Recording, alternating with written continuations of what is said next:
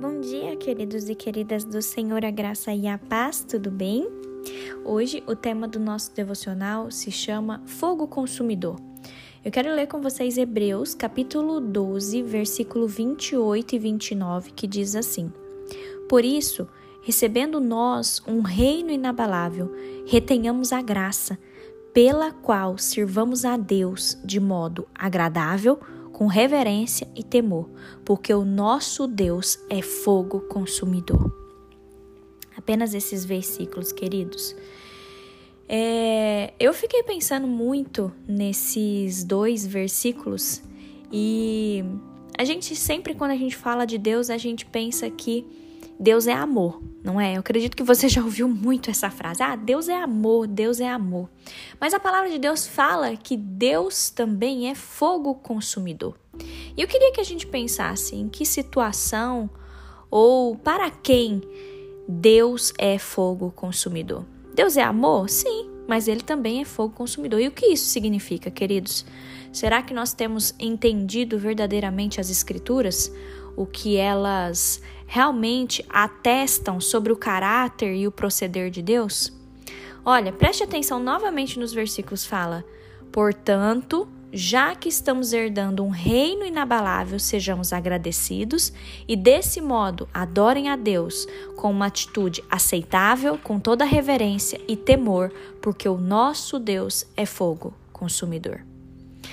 Esse texto de Hebreus, queridos, ele nos, ele nos exorta a andarmos como herdeiros de um reino inabalável.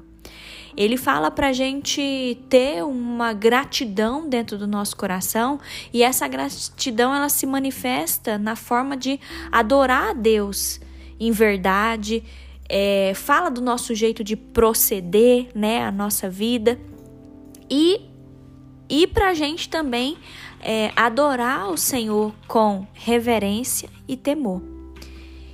Só que muitos de nós temos crido que essa graça de Deus ela nos transforma em filhinhos de papais.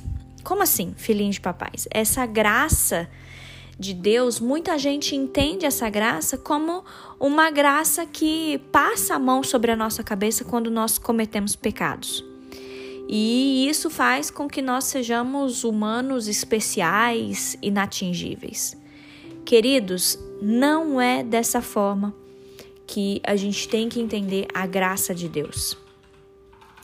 Pense nisso, a graça de Deus não é assim, ah, porque Deus derramou sua graça sobre mim, então eu posso fazer o que eu quero, eu posso pecar o quanto que eu quiser, porque eu sou super especial para Deus. Não, queridos. A gente tem que tomar muito cuidado com a forma que nós estamos vivendo e que a gente possa entender que Deus, como eu falei para vocês, além de Deus ser amor, ele também é fogo consumidor.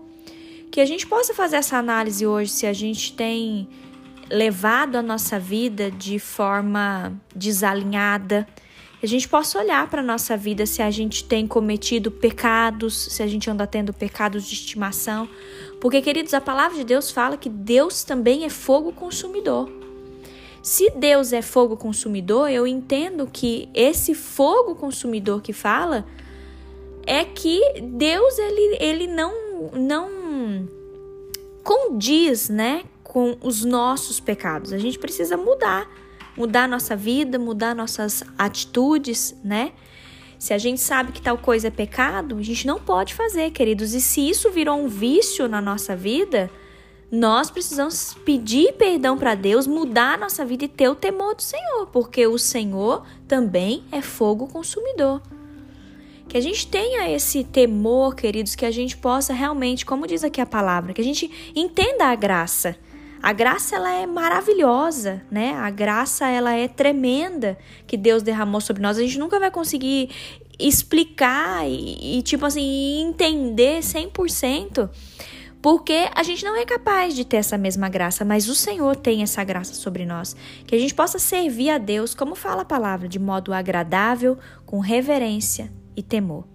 Que você faça essa análise hoje na sua vida e que você veja se você tem tratado o Senhor com reverência, se você tem tido o temor do Senhor sobre a sua vida, porque, queridos, nós temos enfrentado muitas coisas E eu creio que diante de tantas coisas erradas, diante de tantos pecados que nós temos vivido no nosso mundo, não parece que às vezes o nosso mundo está de ponta cabeça? Eu penso nisso. E eu acredito, queridos, que em meio a essa, esse turbilhão de, de coisas erradas, de pecados que as pessoas acham que é correto, Deus ele está levantando um novo povo. Deus ele está sacudindo a terra. Deus ele está separando os seus profetas, os seus filhos. E eu creio, queridos, eu creio que o dia do Senhor virá e não demorará para chegar o dia do Senhor. Então, que a gente possa ter essa reverência, esse temor, que a gente possa ajustar na nossa vida tudo aquilo que está errado. Porque, como eu falei, Deus é amor, mas Deus também é fogo consumidor.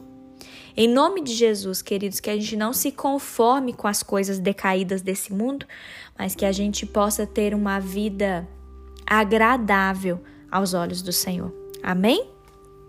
Feche os seus olhos, vamos orar nessa hora. Paizinho, eu quero te agradecer por mais um devocional. Quero te agradecer, meu Pai, porque o teu amor, ele é inexplicável. O teu amor é grandioso, o teu amor é perfeito, Pai. Eu quero te agradecer, Senhor, porque além do Senhor ser um Deus de amor, um Pai de amor, o Senhor também nos exorta que o Senhor é fogo consumidor.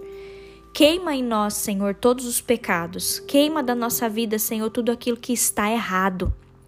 Deus, nós não queremos andar segundo os padrões desse mundo, mas nós queremos estar alinhados com a tua palavra e servir ao Senhor verdadeiramente.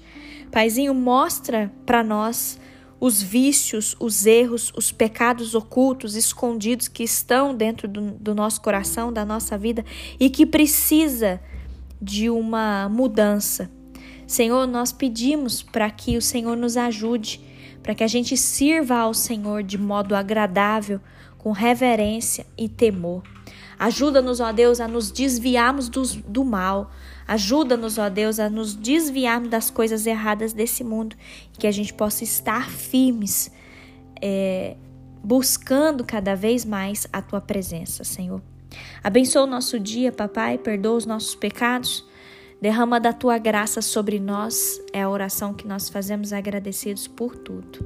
Amém.